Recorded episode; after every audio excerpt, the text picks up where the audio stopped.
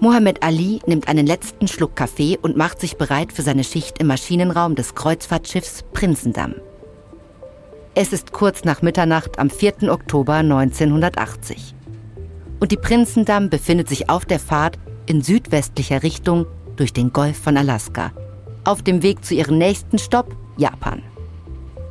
Ali vermisst den starken, bitteren Kaffee, den er von zu Hause kennt. Er ist Indonesier, wie viele andere der 200 Besatzungsmitglieder an Bord des Schiffes. Indonesien ist eine der Stationen auf dieser Kreuzfahrt und er hofft auf ein paar Stunden Landgang, um alte Freunde zu treffen. Er wirft seinen Pappkaffeebecher in den Mülleimer, drückt die Tür zum Maschinenraum auf und tritt auf einen schmalen Steg, wo er seine nächtliche Runde beginnt. Ali ist ein sogenannter Öler oder Schmierer. Seine Aufgabe ist es, vorbeugende Wartungsarbeiten durchzuführen und sicherzustellen, dass alle Teile der vier riesigen Dieselmotoren des Schiffes gut geschmiert sind und reibungslos laufen. Er trägt den gleichen Namen wie der berühmte amerikanische Boxer Muhammad Ali. Aber er ist kein Schwergewicht. Er ist klein und schmal, was ihm dabei hilft, sich in den beengten Verhältnissen des Maschinenraums zu bewegen. Der Lärm um ihn herum ist ohrenbetäubend. Über die Maschinen hinweg kann er gerade noch hören, wie ein Ingenieur ihn auffordert, beim Wechsel eines Kraftstofffilters zu helfen. Es ist eine von Hunderten von Aufgaben, die den Maschinenraum am Laufen halten. Ali blickt hoch. Die Motoren 2 und 3 ragen auf beiden Seiten über ihm auf. Riesige Blöcke aus Eisen und Stahl, die vibrieren und brummen. Sie laufen mit Diesel und treiben die Schiffsschrauben an. Ein Prozess, bei dem enorme Mengen an Wärme freigesetzt werden. Diese Wärme wird größtenteils durch den riesigen Schlot abgeleitet, der in der Mitte des Schiffes aufragt. Aber trotzdem ist es immer heiß im Maschinenraum. Auch wenn die Temperatur draußen, die des Wasser im Golf von Alaska, kaum über den Gefrierpunkt liegt. Plötzlich bemerkt Ali aus dem Augenwinkel einen Blitz. Er dreht sich um. Blaue Flammen steigen aus einem Auspuffrohr auf. Ali ist verwirrt. Die Rohre können glühend heiß werden. Aber er hat noch nie gesehen, dass eins Feuer fängt. Dann erkennt er das Problem. Aus einer beschädigten Versorgungsleitung spritzt ein Ölstrahl direkt auf das Auspuffrohr. Das Rohr ist so heiß, dass sich das Öl beim Kontakt entzündet. Entsetzt sieht Ali, wie die Flammen an den Motoren hochzüngeln, höher und höher. Er dreht sich um und schreit seinem Kollegen zu. Feuer! Feuer! Er rennt den Laufsteg hinunter und die Leiter zum Kontrollraum hinauf. Er muss den Brand dem wachhabenden Offizier melden und dann einen Feuerlöscher finden. Und er hat nicht viel Zeit. Das Feuer ist jetzt noch klein, aber in dem heißen, beengten Maschinenraum könnte es sich schnell ausbreiten. Und dann wäre das Leben aller 500 Menschen an Bord in Gefahr.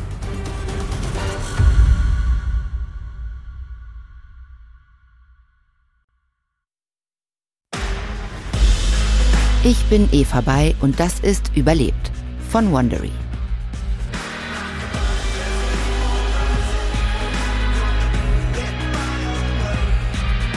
In den frühen Morgenstunden des 4. Oktober 1980 brach auf dem Kreuzfahrtschiff Prinsendamm der Reederei Holland America Line ein Feuer aus. An Bord befanden sich 200 Besatzungsmitglieder und 319 überwiegend ältere Passagiere. Bei Ausbruch des Feuers befand sich das Schiff auf offener See vor der Küste Alaskas, mehr als 100 Meilen vom Land entfernt. Die Situation war brenzlig und die Besatzung der Prinsendamm tat alles, um das Feuer zu bekämpfen. Sollte es ihnen nicht gelingen, das Feuer einzudämmen, wäre der Kapitän möglicherweise gezwungen, den Befehl zum Verlassen des Schiffes zu geben. Und durch die Ausläufer eines Taifuns, der auf sie zukam, würde die See von Stunde zu Stunde rauer werden. Dies ist Folge 1. Feuer.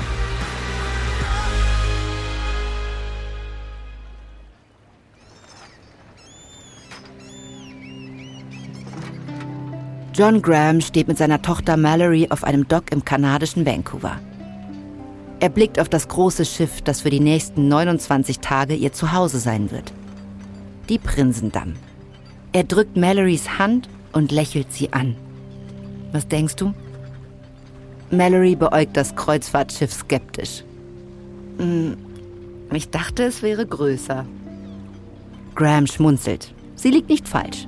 Im Vergleich zu den meisten Kreuzfahrtschiffen ist die Brinsendam kompakt nur etwa 120 Meter lang. Ihr Rumpf ist marineblau gestrichen. Die oberen Decks sind makellos weiß und der Schornstein in der Mitte leuchtet in einem kräftigen Orangeton. Große weiße Rettungsboote aus Holz hängen an den oberen Decks.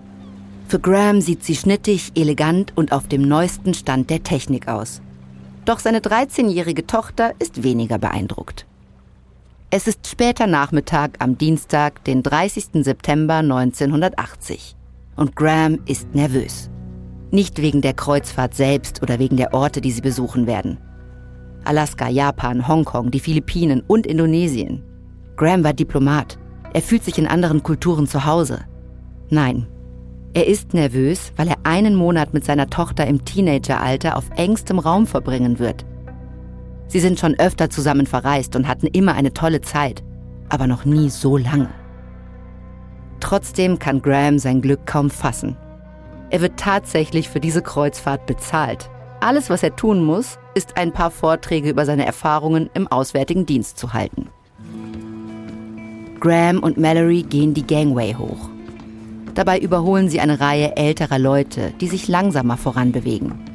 Graham sieht seine Tochter an Wusstest du, dass ich nicht viel älter als du war, als ich zum ersten Mal zur See gefahren bin? Auf einem Kreuzfahrtschiff wie diesem hier? Nicht ganz. Ich habe einen Wettbewerb gewonnen. Der Preis war eine sechswöchige Reise an Bord eines Frachtschiffes, und zwar als Teil der Besatzung. War die Besatzung genauso alt wie die Passagiere hier? Graham lacht. Mallory hat recht. Er schätzt, dass er mit seinen 38 Jahren mindestens 20 Jahre jünger ist als das Durchschnittsalter ihrer Mitreisenden. Es wundert ihn nicht. Die vierwöchige Kreuzfahrt kostet über 5000 Dollar pro Person. Nur wohlhabende Rentner haben die Zeit und das Geld hierfür. Ja, tut mir leid, mein Schatz. Ich glaube nicht, dass du hier viele Gleichaltrige finden wirst. Ist schon okay, Dad. Ich freue mich drauf, ein bisschen Zeit mit dir zu verbringen.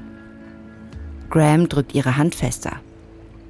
Als man ihm beim Kreuzfahrtanbieter Holland America mitteilte, er könne einen Gast mitbringen, hat er sofort an Mallory gedacht. Ihre Mutter und er stehen kurz vor der Scheidung und Graham will die Beziehung zu seiner Tochter stärken. Als sie das Schiff betreten, werden sie von Besatzungsmitgliedern in strahlend weißen Uniformen empfangen. Eine braunhaarige Frau mit Dauerlächeln begrüßt alle mit dem gleichen Satz. Bereiten Sie sich vor auf Nervenkitzel und Abenteuer, die Sie nie vergessen werden. Die Begrüßung mag ein wenig kitschig klingen, aber Graham spürt trotzdem diesen vertrauten Rausch, den er von anderen großen Reisen kennt. Vor weniger als einem Monat hat er seinen Job im Auswärtigen Dienst quittiert. Er hat in seinem Leben schon so viel erlebt. Als Soldat in Vietnam, in seinen Zwanzigern per Anhalter um die Welt, Arbeit als Journalist, Bergsteigen. Aber in den letzten Jahren hat ihm etwas gefehlt. Er will etwas Neues wagen, etwas Gutes tun, aber er ist sich nicht mehr sicher, wie das überhaupt aussehen soll. Vielleicht kann er die Zeit an Bord der Prinsendamm nutzen, um es herauszufinden. Graham dreht sich zu Mallory um, aber sie steht nicht mehr neben ihm. Er schaut den Korridor hinunter und sieht, wie sie zu ihrer Kabine eilt. Graham ist froh, dass seine Tochter sich trotz ihrer Zweifel genauso auf die anstehenden Abenteuer zu freuen scheint wie er.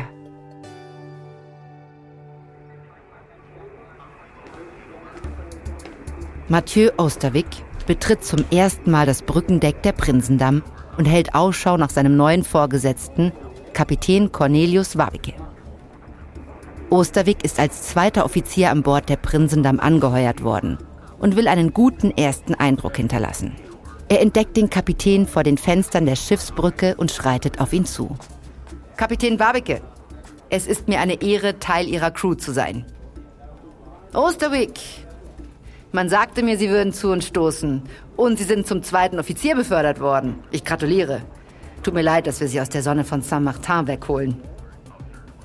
Osterwick lebt im niederländischen Teil der Karibik.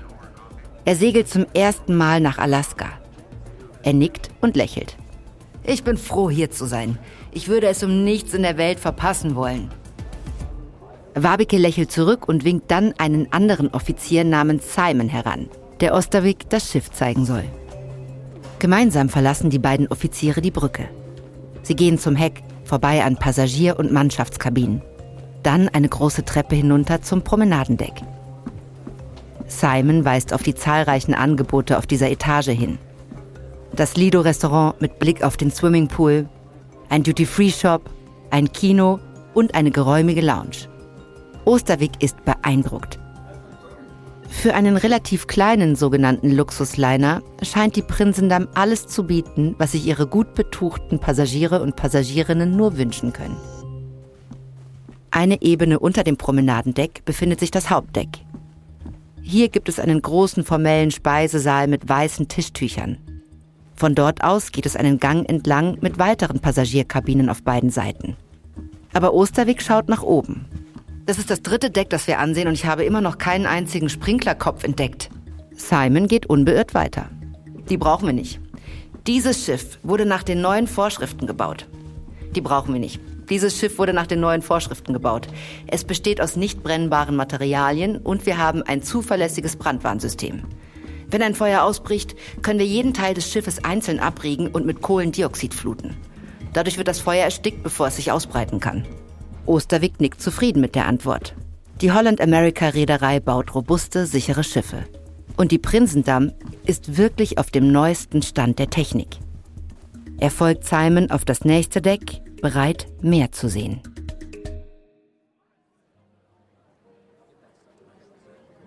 Acht Uhr. Susan Stevens steht im Loungebereich des Speisesaals der Prinsendamm und lächelt die eintreffenden Gäste für das Dinner an.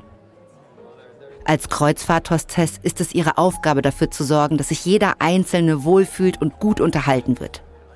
Sie begrüßt die Gäste, fragt sie nach ihren Namen und gleicht sie mit der Liste von Passagieren und Passagierinnen ab, die zum Dinner mit Kapitän Barbecue und seiner Frau geladen sind. Um Punkt 8 schickt Susan alle freundlich in den Speisesaal und auf ihre zugewiesenen Plätze. Sobald sie Platz genommen haben, geht sie von Tisch zu Tisch wo die Gäste anfangen, begeistert die Speisekarte zu kommentieren. Sie hat jetzt einen Moment Pause. Draußen sieht sie einige Reisende, die den Schaulustigen am Pier zum Abschied zuwinken. Der Himmel ist jetzt dunkel, aber die Scheinwerfer des Schiffes erhellen das Deck. Susan tritt ins Freie, um die feuchte Luft zu spüren und sich leise vom Land zu verabschieden. Unter ihren Füßen spürt sie das unverkennbare Vibrieren der Schiffsmotoren, die zum Leben erwachen. Die Prinsendamm beginnt ihre Reise.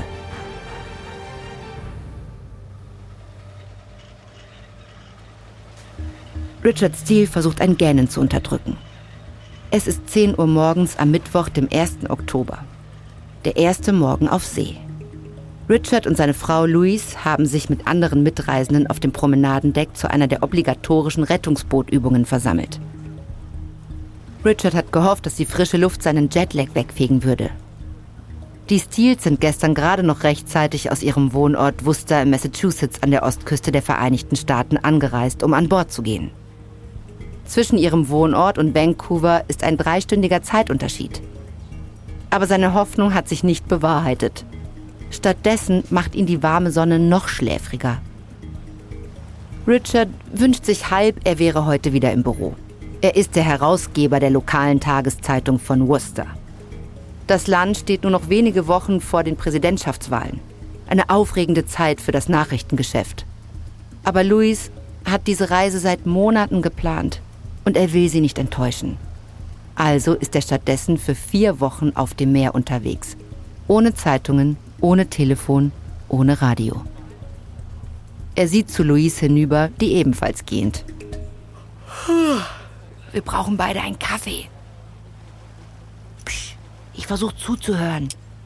Richard nimmt seine Brille ab und reibt sich die Augen. Dann setzt er sie wieder auf und versucht sich auf die Übung zu konzentrieren. Er blickt auf das Rettungsboot Nummer 4, dem Louise und er zugeteilt sind.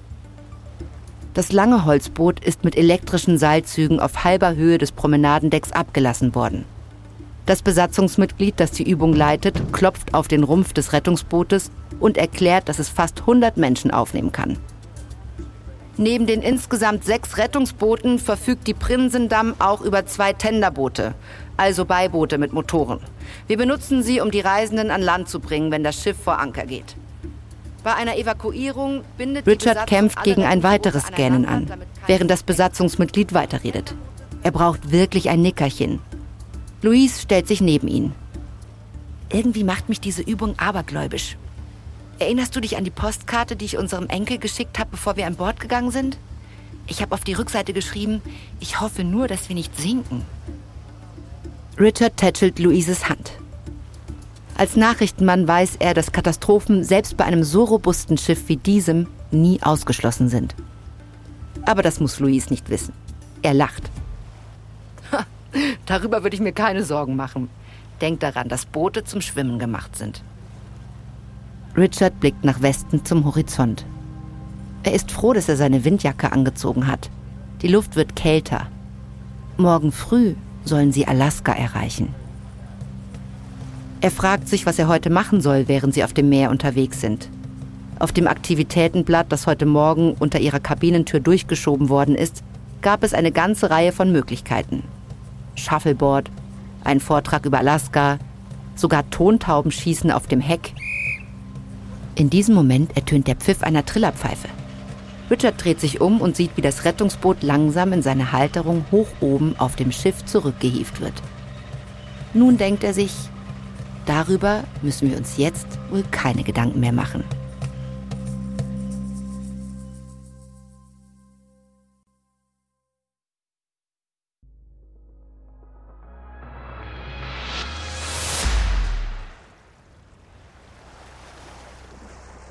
Jeannie Gilmore atmet tief die kalte Luft Alaskas ein.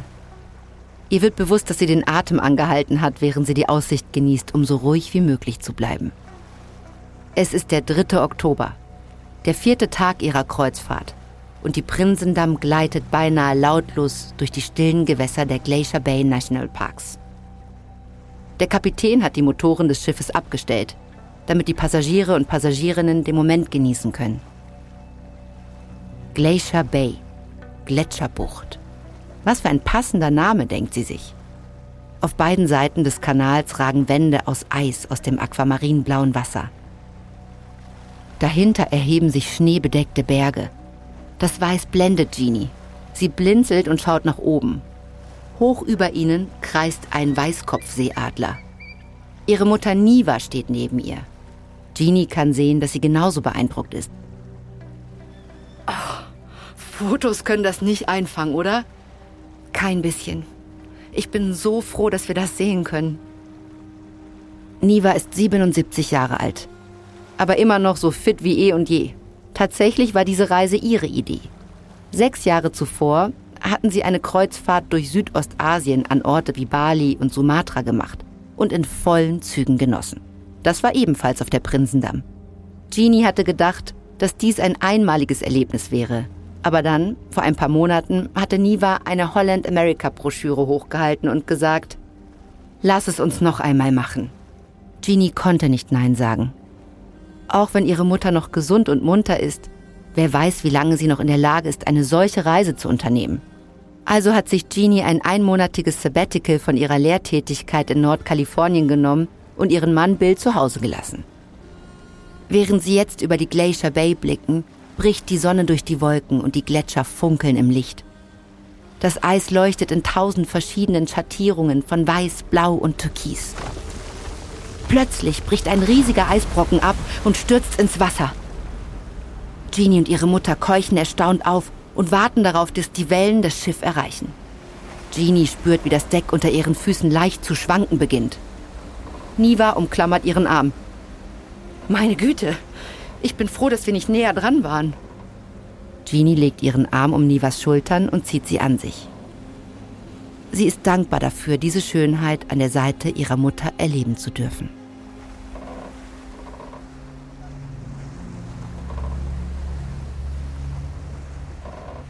Mathieu Osterwick hat dienstfrei und genießt einen Spaziergang auf dem Promenadendeck. Die Wellen schlagen gegen den Bug der Prinsendamm und er muss sich abstützen, um nicht das Gleichgewicht zu verlieren. Es ist der späte Nachmittag am Freitag, dem 3. Oktober. Auf einem Schiff kann man schnell am Bewegungsmangel leiden. Deshalb versucht Osterwig mehrmals am Tag, sich die Beine zu vertreten. Er ist gerade am Ende des Decks angelangt, als er das verräterische Gefühl in der Magengegend spürt, das er nur von hohem Wellengang kennt. Nachdem sie mehrere Stunden in der Glacier Bay verbracht haben, ist die Brinsendamm soeben in das offene Meer eingelaufen. In den geschützten Gewässern der Bucht war es ruhig. Aber hier draußen sieht es anders aus. Das Schiff ist mit Stabilisatoren ausgestattet, die das Hin- und Herrollen minimieren sollen. Aber Osterweg weiß, dass keine Technologie die Auswirkungen der Natur wirklich aufheben kann. Eine weitere Welle klatscht gegen den Bug, während er sich an der Reling festhält und das Wasser betrachtet. Sie haben konfusen Seegang, wie Seeleute es nennen, mit Wellen aus einer entfernten Quelle, die in eine Richtung kommen, und Wellen, die von lokalen Winden in eine andere Richtung getrieben werden. Das lässt die Prinsendamm hin und her rollen. Das Schiff schlingert durch Schaumkronen, die auftauchen und wieder verschwinden. Osterweg ist an raue See gewöhnt. Aber er glaubt, dass einigen der Passagiere und Passagierinnen bald etwas mulmig werden könnte. Ein grauhaariger Mann, der an ihm vorbeigeht, spricht ihn an. Ganz schön unruhig, was? Ja, ein wenig, aber nichts Ungewöhnliches für diese Gewässer. Allerdings, wenn der Wind auffrischt, könnte es etwas bewegter werden. Bewegter? Nun, das wäre dann wohl weniger angenehm. Der Passagier wendet sich ab und geht vorsichtig, sich an der Reling festhaltend, das Deck hinunter. Osterwick wirft einen letzten Blick auf den Horizont, bevor er reingeht. Er hat dem Passagier nicht gesagt, was er im Wetterbericht gesehen hat. Irgendwann in den nächsten 24 Stunden wird die Prinsendamm auf die Ausläufer eines Taifuns stoßen. Das Meer mag jetzt schon bewegt sein, aber das ist nichts im Vergleich zu dem, was auf sie zukommt.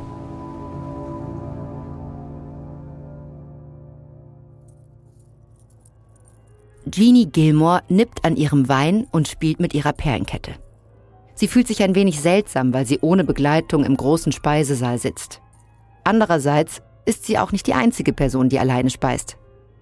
Nur sechs weitere Leute haben es zum Abendessen geschafft und die meisten von ihnen sitzen ebenfalls allein. Alle anderen müssen sich genauso seekrank fühlen wie ihre Mutter. Niva hatte trotz ihres Unwohlseins versucht, sich für das Abendessen anzuziehen, aber als Jeannie vorschlug, dass sie sich einfach in der Kabine ausruhen solle, hat Niva erleichtert ausgesehen. Aus irgendeinem Grund hat das Schaukeln und Rollen des Schiffes Jeannies Appetit nicht beeinträchtigt. Sie hat die ganze Mahlzeit gegessen und jeden Bissen genossen. Sie wendet sich einem Passagier an einem Nachbartisch zu, einem älteren Mann, der ebenfalls allein ist. Was für ein köstliches Abendessen! Schade, dass so wenige Leute hier sind, um es zu genießen. Der Mann sieht sie an und grinst. In ein paar Stunden werden viele hungrige Menschen auf diesem Schiff sein, aber wir nicht. Jeannie kann die Band in der Lounge nebenan spielen hören. Vielleicht hilft ihr ein bisschen Musik, die Zeit zu vertreiben und sich vor dem Schlafengehen zu entspannen. Sie steht auf, wünscht dem anderen Passagier einen guten Abend und geht in den Salon. Der Salon ist wie ein kleines Varieté eingerichtet. Mit kleinen runden Tischen und gepolsterten Drehstühlen rund um eine kleine Bühne. Als Jeannie stolpernd hineinkommt, sie muss sich an den Wänden abstützen, so sehr schwankt das Schiff, erkennt sie, dass sie die einzige Zuschauerin ist. Auf der Bühne stehen etwa ein halbes Dutzend MusikerInnen in hellbraunen Anzügen und spielen eine Showeinlage.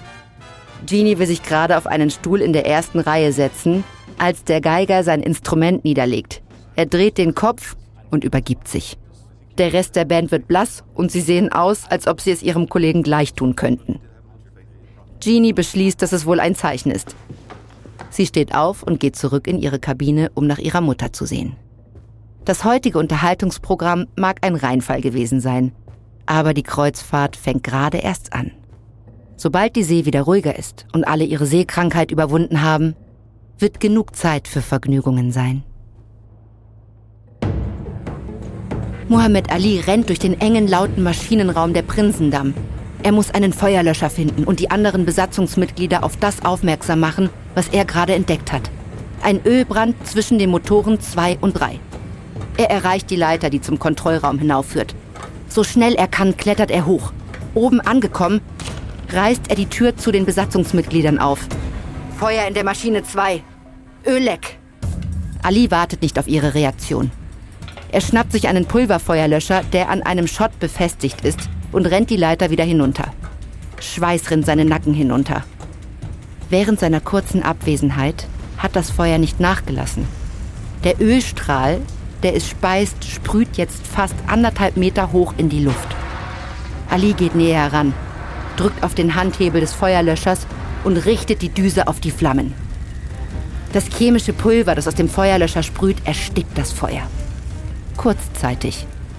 Aber es erwacht schnell wieder zum Leben. Schwarzer Dieselrauch füllt den Maschinenraum und Alis Augen fangen an zu tränen. Er schnappt nach Luft. Den Feuerlöscher fest in der Hand tritt er näher an das brennende Rohr heran. Und plötzlich spürt er eine zähe Flüssigkeit auf seinem Gesicht und seinen Lippen. Er hat es von dem sprühenden Öl abbekommen. Er kann es schmecken. Ihm kommt ein fürchterlicher Gedanke. Wenn ich voll Öl bin, kann auch ich Feuer fangen. Panisch springt Ali zurück. Ein Besatzungsmitglied, das eine Sauerstoffmaske trägt und einen Schlauch hinter sich herzieht, drängt sich an ihm vorbei. Zurückbleiben. Ich werde das Auspuffrohr besprühen, um es abzukühlen. Ali beobachtet, wie das Besatzungsmitglied die Düse des Schlauchs dreht und das Seewasser auf das Rohr spritzt. Die Flammen erlöschen. Ali tritt vor und richtet seinen Feuerlöscher auf die Stelle, an der das Öl austritt, in der Hoffnung, dass das chemische Pulver auch die Quelle des Lecks stopft. Der Arbeiter mit der Sauerstoffmaske schreit wieder. Hörst du das? Sie schalten den Motor 2 ab. Das sollte das austretende Öl abstellen. Ali hört auf zu sprühen und lauscht. Durch den ganzen Rauch kann er nicht viel sehen. Aber er kann das Knistern der Flammen nicht mehr hören. Haben Sie es geschafft? Haben Sie das Feuer gelöscht? Doch dann ertönt ein Zischen. Und aus dem Auspuffrohr schießt ein ganzer Feuerball empor. Ali springt zurück. Er kann die Hitze auf seinem Gesicht spüren. Hinter ihm hört er die Rufe der anderen Besatzungsmitglieder. Passt auf! Ali versteht nicht, was passiert ist. Das Feuer war aus. Der Motor 2 ist abgeschaltet worden, also sollte kein Öl mehr austreten, das die Flamme nährt. Und doch schlagen die Flammen jetzt höher als zuvor, lecken an den Seiten der Motoren und füllen den Raum mit noch mehr schwarzem Rauch. Während Ali sich über den Laufsteg in Sicherheit bringt, überlegt er, was als nächstes passieren könnte. Wenn sie das Feuer nicht bald löschen können, müssen sie den Maschinenraum aufgeben, ihn abriegeln und warten, bis das Feuer erlischt, wenn es keinen Sauerstoff mehr bekommt. Aber das bedeutet, dass, falls das Feuer die Triebwerke unbrauchbar macht, das Schiff manövrierunfähig sein wird. Sie werden im Ozean treiben. Hunderte von Meilen vom Land entfernt. Aber die Alternative ist noch schlimmer. So wie das Feuer brennt, könnte es sich über den Maschinenraum hinaus ausbreiten. Und wenn das passiert, könnte das ganze Schiff dem Untergang geweiht sein.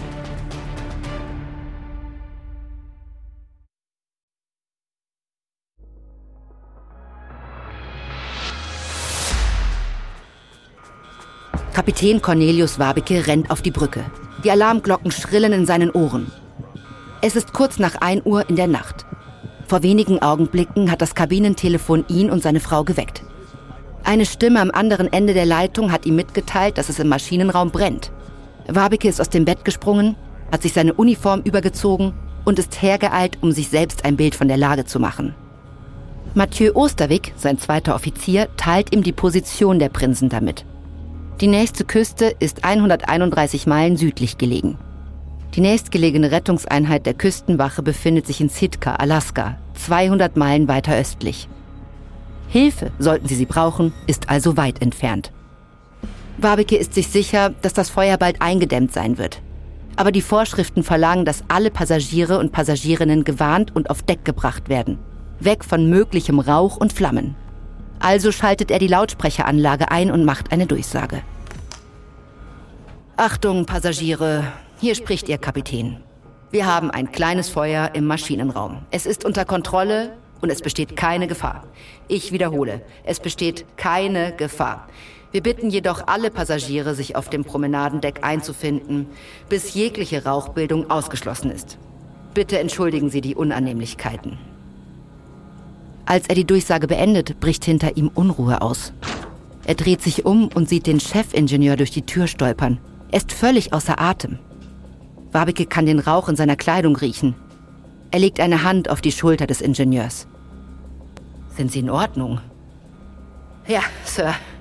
Aber eines meiner Crewmitglieder hat Rauch inhaliert und das Bewusstsein verloren. Er wurde auf die Krankenstation gebracht. Er wird sich erholen. Wabike atmet auf. Keine ernsthaften Verletzungen. Sagen Sie mir, wie es aussieht. Wir haben versucht, die Maschinen abzuschalten, um die Quelle des Öllecks abzuschneiden. Aber das Feuer breitet sich trotzdem weiter aus und der Maschinenraum ist zu heiß, als dass die Crew dort bleiben könnte. Und Sir, da ist noch etwas anderes. Was ist? Unsere Feuerwehrschläuche haben keinen Druck mehr. Als wir die Maschinen abgeschaltet haben, hätten die Pumpen auf Generatoren umschalten müssen. Aber aus irgendeinem Grund haben sie das nicht getan. Einen Moment lang starrt Wabeke aus den Fenstern der Brücke in die dunkle Nacht. Die Situation ist viel schlimmer, als er dachte. Er wendet sich wieder an den Chefingenieur. In Ordnung. Was sind unsere Optionen? Wir müssen den Maschinenraum mit Kohlendioxid fluten. Nur so können wir verhindern, dass sich das Feuer ausbreitet. Wabike denkt darüber nach. Kohlendioxid wird das Feuer sicher löschen, weil es ihm den Sauerstoff entzieht. Aber es wird den Maschinenraum für Stunden unbegehbar machen.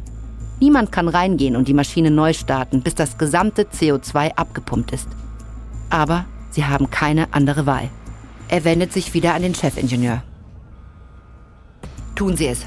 Aber stellen Sie sicher, dass auch wirklich alle Besatzungsmitglieder draußen sind. Ich möchte, dass Sie das persönlich kontrollieren. Aye, Sir. Der Chefingenieur eilt zurück in den Maschinenraum. Barbike stößt einen schweren Seufzer aus. Er hofft, dass er dem Chefingenieur vertrauen kann und er den Maschinenraum vollständig evakuiert. Andernfalls wird jeder, der dort drinnen bleibt, ersticken.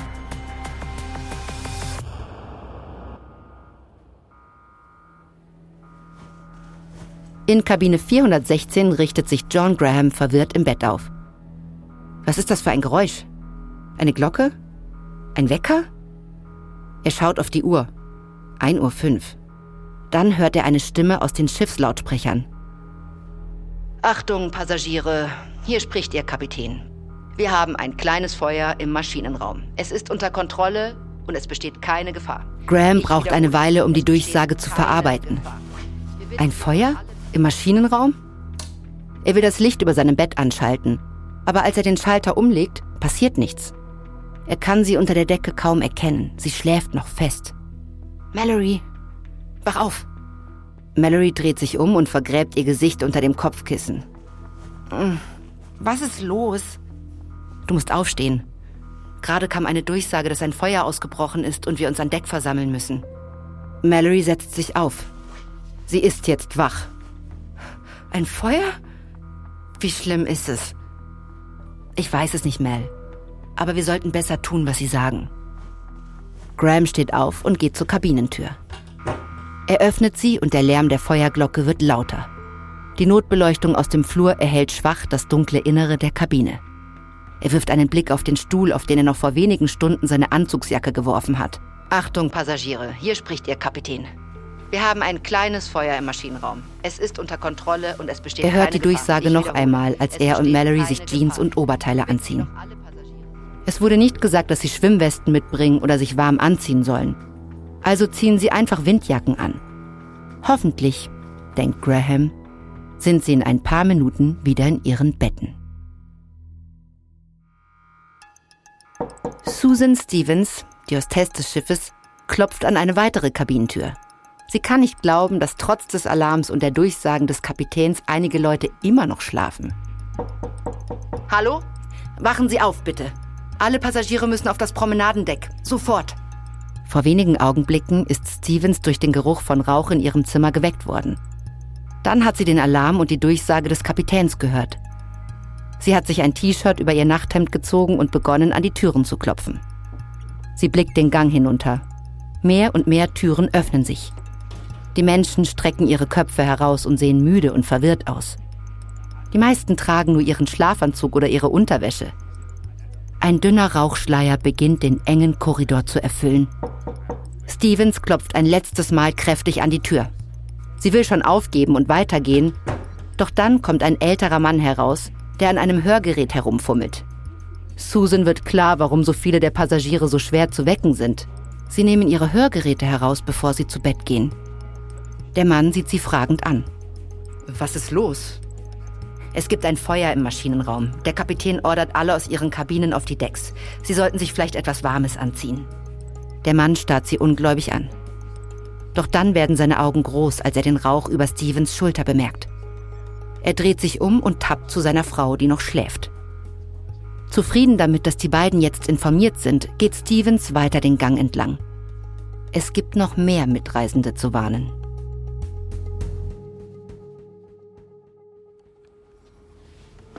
Mohammed Ali sinkt in einem Gang vor dem Maschinenraum zu Boden und ringt hustend nach Luft.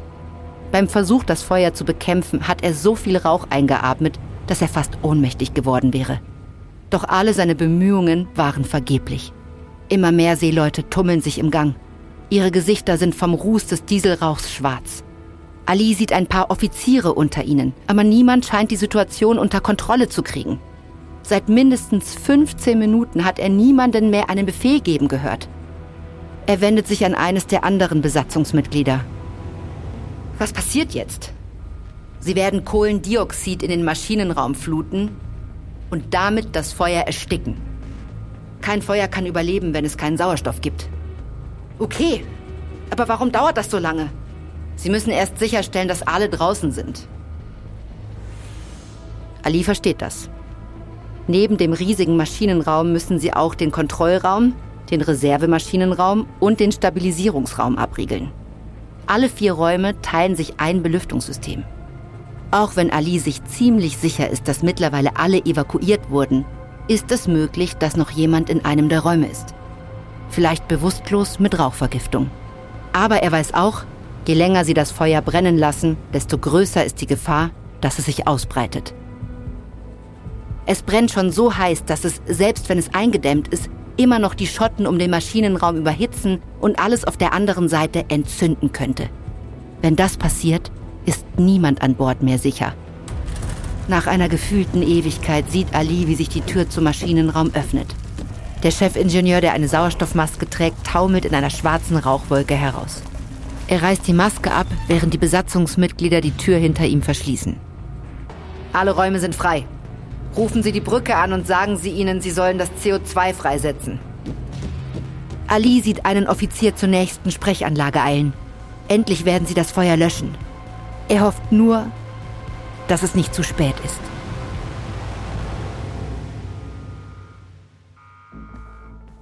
John Graham tritt auf den Flur hinaus und bemerkt, dass etwas nicht stimmt. Zusätzlich zu den schrillen Alarmglocken. Dann wird ihm klar, was es ist. Die Maschinen sind stehen geblieben. Das Vibrieren, ein ständiger Teil des Lebens an Bord der Prinsendamm, hat aufgehört. Und seine Abwesenheit fühlt sich irgendwie falsch an. Den gesamten Gang entlang öffnen sich weitere Kabinentüren. Die Insassen kommen heraus. Sie sehen genauso verwirrt aus, wie Graham sich fühlt. Einige sind vollständig bekleidet, andere tragen Bademäntel und Hausschuhe. Er, Mallory und die anderen Reisenden machen sich auf den Weg durch den Korridor zur Treppe. Der Korridor beginnt sich mit Rauch zu füllen. Mallory ist an ihm vorbeigeschlüpft. Er sieht, wie sie eine geschlossene Feuertür erreicht und dagegen drückt. Die Türe rührt sich nicht. Mallory dreht sich um. Ein Hauch von Angst in ihrer Stimme. Dad? Sie geht nicht auf. Weitere Leute versuchen die Tür zu öffnen, aber Mallory hat recht. Sie ist verschlossen. Graham denkt sich, dass wohl Teile des Schiffes abgeriegelt werden müssen, um das Feuer einzudämmen. Jetzt hat auch er Angst. Der Kapitän hat in seiner Durchsage offensichtlich den Ernst der Lage heruntergespielt. Für einen Moment überlegt Graham, ob er zu seinem Zimmer zurückgehen soll, um die Rettungswesten zu holen. Aber er wird von einem Besatzungsmitglied mit einer Sauerstoffmaske aufgehalten. Bitte entschuldigen Sie, gehen Sie weiter in Richtung Ausgang zum Promenadendeck. Graham starrt auf die Sauerstoffmaske. Ihm wird kalt. Er nimmt Mallorys Hand in seine und hält sie fest, während sie zur anderen Treppe gehen. Das könnte schlimm werden, denkt er. Das könnte sehr schlimm werden.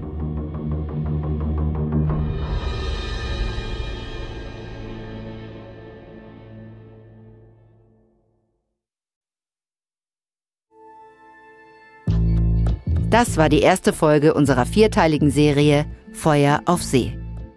Kreuzfahrtschiff in Not. Hier noch ein kurzer Hinweis zu den Szenen in diesem Podcast. In den meisten Fällen wissen wir zwar nicht genau, was gesagt wurde, aber unsere Geschichte basiert auf echten Tatsachen und tiefen Recherchen. Wenn du mehr über diese Ereignisse erfahren möchtest, empfehlen wir das Buch Nonwhere Lost von Stephen J. Corcoran. Überlebt ist eine Produktion von Munk Studios für Wondery. Ich bin Eva Bay. Austin Reckless hat diese Geschichte geschrieben. Redaktion Sean Revive. Katja Reister hat die Folge übersetzt und adaptiert. Produzentin von Munk Studios Ilona Toller.